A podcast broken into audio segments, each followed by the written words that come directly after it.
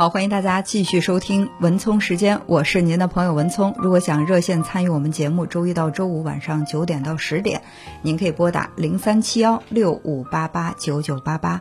如果有个人的案例想要进行一对一的预约的话，您可以拨打幺三五九八零六零八二九，或者是添加这个号码的微信。有请我的搭档高翔。文聪好，听众朋友大家好，我们在这里将以咨询师的身份来跟大家讲述案例故事，同时呢，我们也会应听众朋友您的要求，如果说您觉得自己的个人隐私担心泄露的话，我们会在节目当中对您的个人情况予以保密。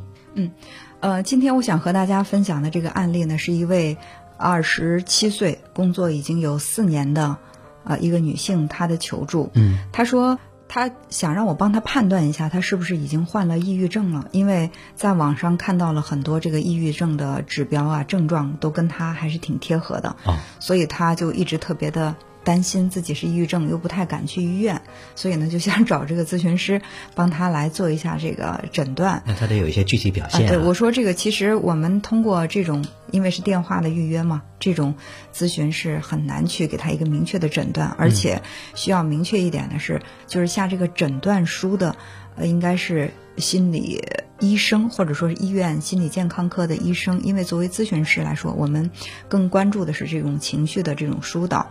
当然，我也就是问了他一下，就是什么症状让他觉得自己是抑郁？他说他就是醒得比较早，每天呢，呃，半夜凌晨他就醒来，醒来以后再次的入睡就很困难。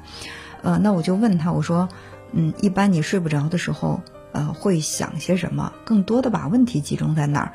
他说就是工作上的压力比较大，嗯，主要的工作压力来源是在单位里边有很多资历比他浅的、年龄比他小的，职位已经做到了比他更高的位置，哦，这个让他在心里有挫败感。我说很多是多少？呃，他认真的数了一下，说有三个。我说那么你们这个单位有多少人？他说有一千人左右。我说，如果是一千人左右，有三个年龄比你小、资历比你浅的，位置比你高，好像也不足以用很多这个词来形容啊。嗯，对，但是明显感觉到他他有一些焦虑的。对，我就问他，我说，那有没有一些呃资历比你老，呃年龄也比你大的人在你的职位之下呢？他想了一下，他说也有。我说那你把这两个数据做一下比较，是那个资历比你浅、年龄比你小、位置比你高的人多，还是资历比你老、年龄比你大却在你这个位置之下的人多？他算了一下，他说那肯定还是年龄大的比我职位低的人多。后来，呃，我说为什么会对这个工作这么看重哈？就是你认为这个。工作对你来说是非常重要的，因为我问他，我说，对你来说最开心的事情是什么？他最开心的事情是曾经有一段时间，他和他的这个顶头上司、他的领导，他们去参加一培训。那白天培训完，然后业余时间呢，就会在一起打打游戏或者干嘛，就是非常的亲近关系。嗯，这个让他在心里是感觉到很踏实、很很安全。而现在之所以让他。嗯，心里有压力，还有一个原因呢，就是他的顶头上司跟他的关系有点僵。哦，呃，这个关系僵的原因是，他有一次遗失了一个呃非常重要的物品，就是在工作当中是非常重要的。丢失了之后呢，他们这个领导就非常生气，甚至呢就因为这个事儿判断他是一个在工作上不负责任的人，对他有了这样的评价。之后就是很多这个培训的机会啊，晋升的机会就不再去考虑他了。嗯，这个呢让他很焦虑，他也很想去在他和领导之间的这个关系上做一些破冰的行动，也就是有一些就是打破这个僵局的行动。但是自始至终呢，就是没有真正的去做，在心理上还是会有一些这种障碍。所以呢，这就让他觉得。好像是卡在一个事业发展的瓶颈，而他又特别想从这个瓶颈当中突破出去，一时又找不到办法，所以呢就感到啊非常的难受。嗯，那我听他这样讲了之后，我觉得好像他的这个焦虑的情绪是比那个抑郁的部分更加的明显的，对，是吧？我们常说抑郁是指向过去的，就是我会为过去的事情放不下，我会有自责呀、自罪呀等等吧。那么焦虑一般是指向未来的，就是我们担心那些。事情会有一个不好的结果，我们害怕去面对这个不好的结果，但是又没有应对的方式。对他的更多的其实就是来自于他职业发展当中的对于未来的这种焦虑。嗯，呃，而且其实我们的压力源往往是多重的，就像他，比如说跟领导之间的关系，就他那个顶头上司的关系。嗯，另外他的职业发展的那个瓶颈，就好像是上升很困难，其他的比他更年轻的人都上去了，给他又会造成很大的压力。嗯，另外我觉得还有就是他自己。内心有一些疙瘩没有解开，就比如说他好像想要去跟上司去处理那个问题，嗯但是他没有去行动，嗯，所以这在心里边都会给他形成压力，而且多重压力之下，往往可能说这个压力它会叠加，嗯，叠加效应往往会让我们感觉受不了，嗯，呃，那为什么他会呃在这个跟领导的关系上这么的在意啊？就是有一些人可能会觉得，当然跟领导的关系搞好是我们工作。能够顺利推进的一个非常大的保障，但是如果说一时出现了这种工作的这种僵局，我们可能会用发展的思维来看，就是说它只是暂时的，过一段时间它是有可能得到缓和的。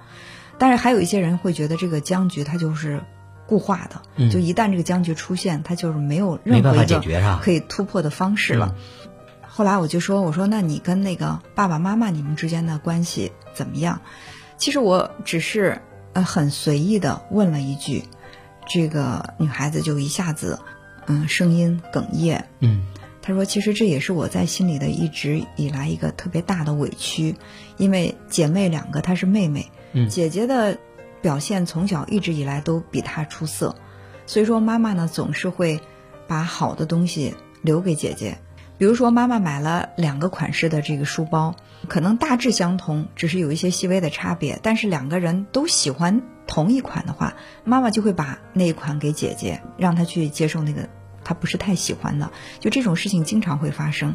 时间久了之后呢，她就会在心里面很委屈，而且她一直重复做一个梦，包括成年之后，她也会做一个梦，就是梦见小的时候，她跟妈妈、跟姐姐一起上街了，然后这个妈妈突然把他放在原地，骑着自行车。把姐姐带着，两个人就走了。嗯，他在后面拼命的去追赶妈妈和姐姐，就追不上。他坐在地上嚎啕大哭，从这个梦里惊醒。就这个梦，他重复的做过多次。嗯，这很明显是给他人生成长会带来重大的影响，甚至有些创伤意味的哈。对，你看妈妈和姐姐是在一起的，他那个离开是其实是有一定程度上是忽略了这个孩子，甚至抛弃了这个孩子的。嗯嗯，所以说。当他有这种被遗弃的感觉的时候，他就特别担心自己再次被遗弃。这样呢，我们就能够找到答案：为什么他很在意跟领导之间的关系？嗯，就是在家庭里面，爸爸妈妈是那个权威，对他有决定性作用的这个权威人物。那么到了单位之后呢，领导呢就是能够去决定他工作走向的一个特别权威的一个人。对，往往我们会把我们对于父母之间这种关系的模式会投射投射到。我领导身上，因为领导跟父母他角色上其实有很多相似之处的。对，所以就是一旦有了这种想法之后呢，他就会非常在意别人可能并不是特别在意的事情。我说出现这样的情况之后，你是否去向周围的人做过一些求助？就是有没有去向别人倾诉过这个事情？对方是怎么反馈的？他说我有啊，就是向自己的身边的朋友去讲，嗯，这个比如说妈妈买书包这样的事情。当我向朋友去说这些事儿的时候，朋友就会说：“哎呀，你看这种小事儿，你都不应该去在乎，啊，就是说这这算个多大的事儿啊？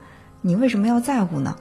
他说：“我我真的很在乎。”对，就是孩子其实天生都是敏感的，尤其是跟自己的兄弟姐妹之间，其实，呃，孩子的这个诉求就是我希望我在父母的眼中是重要的。嗯，那这样一个概念，呃，每个孩子都有深切的体会和需要。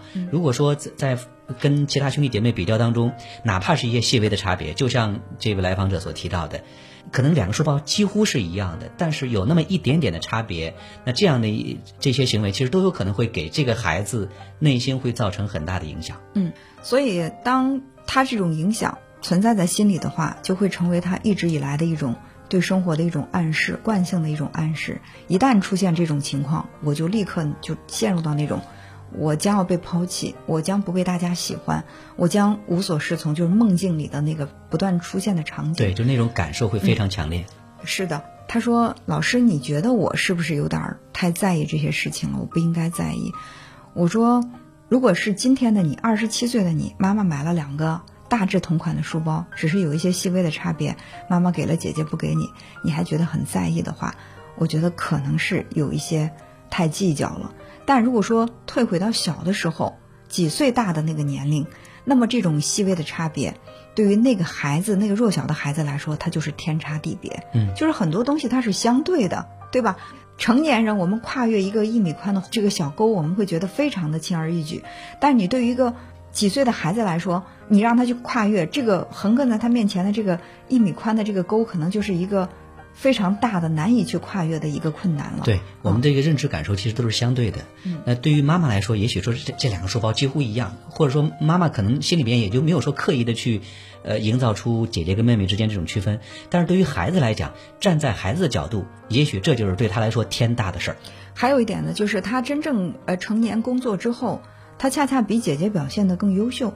但当他表现出来优秀的时候，他逐渐的感受到妈妈对待他和姐姐的态度发生了变化。嗯，虽然对于妈妈这种态度的变化，他在心里面，他并不是非常认同。他用了一个词说：“我觉得我妈妈可能是有点势利，就是谁表现的好，谁能给他争光，谁能让他有面子，他就会更喜欢谁。小的时候，姐姐乖巧，姐姐学习优秀，姐姐呃，就是其他方面。”有很多值得家大人去夸赞的地方，他就喜欢姐姐。嗯，现在呢，嗯，变成我可能工作会更出色一点啊，收入会更高一些啊，可能回家给爸妈带的礼品会更贵重，就很明显的感觉到妈妈她态度的这种转变。嗯，他一方面是不认同妈妈这样做，但她一方面又很享受妈妈对他的这种偏爱，因为小的时候缺呀。小的时候缺，现在就特别想补啊！现在终于我通过努力工作这种方式要到了我小时候始终要不来的那份爱，我就特别的珍惜，同时我又特别的害怕失去。嗯，所以他会很在意我跟领导的关系如果不好，如果说那些比我资历更浅的、年龄更小的人已经超越了我，我会不会就会越来越落后？我落后，我不再优秀的时候，我是不是就连同妈妈给我的这点？短暂的偏爱也会失去。对，那其实同事之间的竞争，有时候也像兄弟姐妹之间这种竞争关系是一样的哈。嗯，其实对于教育孩子当中，心理学上他主张有一个概念叫无条件接纳，就是不管说你表现好还是不好，都是我的孩子，我给你的爱都是一样的。但是其实很多父母是做不到的。嗯，很多父母都是说看，因为这个孩子比较乖巧，可能说我给你的爱会更多一点。嗯，就像。来访者说，小时候他的姐姐的那个表现会相对得到更多一点的爱。我觉得这个在妈妈那个角度来讲，可能他不觉得这是一个很大的问题，但是对于当事人这个孩子受忽视一方那个孩子来讲，他也许就是一个问题。对。所以你看，找到这个根源之后，他说我我我可能这样说不好，我觉得妈妈有点势利。我说没关系，在我面前你可以尽情的去说，你把你所有心里面压抑那种想说而不敢说的念头全都说出来。呃，当他边哭边说的把这个情绪说出来的时候，他说我突然觉得自己好多了。然后我就说你不允许自己有这种焦虑吗？他说我不允许。每当这样的时候，我就会问自己说，我真的这么脆弱吗？就这点事儿就把我压垮了吗？我为什么会为这样的事情担忧呢？我不应该这样啊！我应该去赶快积极的调整自己的状态，迎头赶上啊！我不应该去在这儿自怨自艾呀。而去示弱呀，就是所有的这些，他都是自己不允许的。对，那如果说只要不允许，其实他内在那个情绪都不可能被看到、被照顾得到。嗯，所以说他这个问题都没办法解决的。嗯，那如果说真的允许看到说这是一个孩子的正常的需求，呃，接下来如果说我们再有这个情绪的宣泄之后，我们再去解决这个问题，可能就会更容易一些。就比如说他表达了对于妈妈的那个感受，另外，其实对于他工作当中更多的，比如说他。有机会能够向领导去表达他自己真实的想法，就比如说他曾经因为犯了错之后，好像跟领导之间有了一种隔阂，嗯，他也想去冲破，但是好像他从来没有敢去行动，嗯，其实我觉得，如果说他想要去解决这个问题的话，是需要去面对他跟领导之间这个关系的。但是你看哈，当他向我去倾诉了自己的委屈，情绪宣泄过之后，他跟我讲，他说：“哎，老师，那个我妈妈前段时间。”和爸爸一起来看我的时候，带了一些家乡的土特产，我就在想，我是不是可以拿一些去给我的领导？虽然不是什么贵重的东西，我想去向他表达一下我的心意。我说可以啊，他说但是我有点担忧，因为我不可能把他送到领导的家里去，我可能会放在比如说门卫这样的地方，领导会拿吗？我说你觉得呢？就是你现在感觉他拿和不拿的可能性各占多少？他说可能会，很有可能会拿，只有很小的一部分可能性是不拿的。我说好，我说拿了这个土特产之后，你觉得你们的关系是不是推进了一步？他说是。我说如果不拿呢？他说如果不拿的话，可能我在心里会比较难受。我说难受过后呢？他说那我可能会寻找别的方法来把这个。关系再解决一下，就是当一个人被允许了、被看到了，他的情绪出来之后，嗯，你不需要去教他做什么，因为我从来不知道他爸爸妈妈来看他给他带了土特土特产，我也没有想过应该拿土特产这种方式去跟他的领导去缓和这个关系，缓和关系，但他自己开始去去想这个问题了。所以你看，我们有的时候觉得如困兽一般，无所适从，是因为我们的那种需求，我们心里的那那些委屈、那些情绪。都无法释放，无法释放，它就会压抑在心里，让你的内心是一团喧嚣杂乱的。但当他那些负向的东西，那压抑很久的那种或者那种需求表达出来之后，你会发现你自己会整理思路。